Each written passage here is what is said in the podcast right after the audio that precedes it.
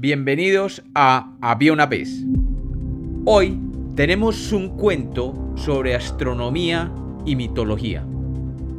Bienvenidos de nuevo a Había una vez. Espero que lo disfruten. Había una vez. Había una vez un héroe griego llamado Orión.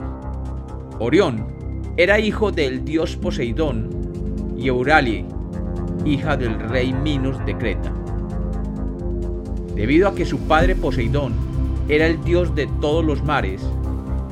Nació con el don de andar sobre las aguas, y esto le permitía viajar fácilmente entre las islas del mar griego.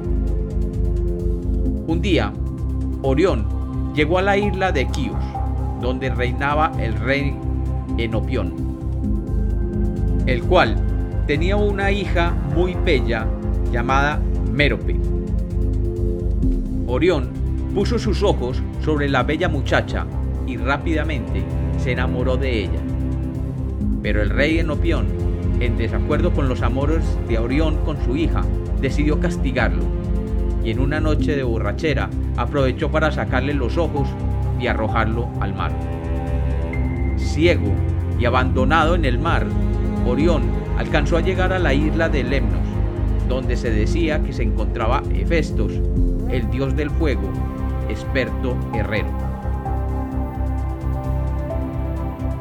Viendo Hefesto a Orión, desvalido y ciego, se apiadó de él y le prestó a su criado Sedalión para que lo acompañara hasta donde se encontraba el dios Helios, el sol. Orión, grande y poderoso, cargó a Sedalión en sus hombros y caminando sobre las aguas del mar llegaron hasta la morada del dios Helios. Helios tomó uno de sus rayos y llevó de nuevo la luz a los ojos de Orión. Orión, ya de nuevo con su vista, quiso vengarse del rey Enopión, pero éste se ocultó bajo la tierra, y así pudo escapar de la ira de Orión. Luego, en su peregrinar, llegó a la isla de Creta, donde conoció a la diosa Artemis, quien le enseñó a cazar. Cuenta el mito que un día, mientras estaba cazando, se encontró con Pleión, la esposa del titán Atlas, que viajaba con sus siete hijas, todas ellas muy bellas.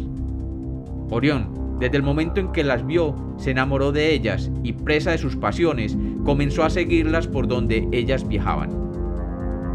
Durante siete años las persiguió hasta que un día su padre Atlas el titán que soporta el mundo entre sus hombros, le pidió a Zeus que interviniera. Zeus decidió que la mejor manera de hacerlo era convirtiéndolas en palomas. Y así, las hijas de Pleion, conocidas como las Pléyades, volaron hasta el cielo como palomas, y luego se convirtieron en las estrellas que hoy conocemos como las Pléyades, un grupo de estrellas que se pueden reconocer a simple vista en el firmamento. Orión siguió buscándolas y cuentan que durante la búsqueda un escorpión gigantesco lo mató. Y Zeus le permitió subir al firmamento donde se transformó en la constelación de Orión, que aún en el cielo sigue buscando por toda la eternidad a las bellas hermanas Pléyades. Cuentan además que Atlas, de nuevo, se quejó con Zeus y este decidió colocar el escorpión en el cielo, como un eterno recordatorio a Orión de que siempre estará perseguido en su intento de alcanzar a las Pléyades. Y como los cuentos nacieron para ser contados, este es otro mito de había una vez.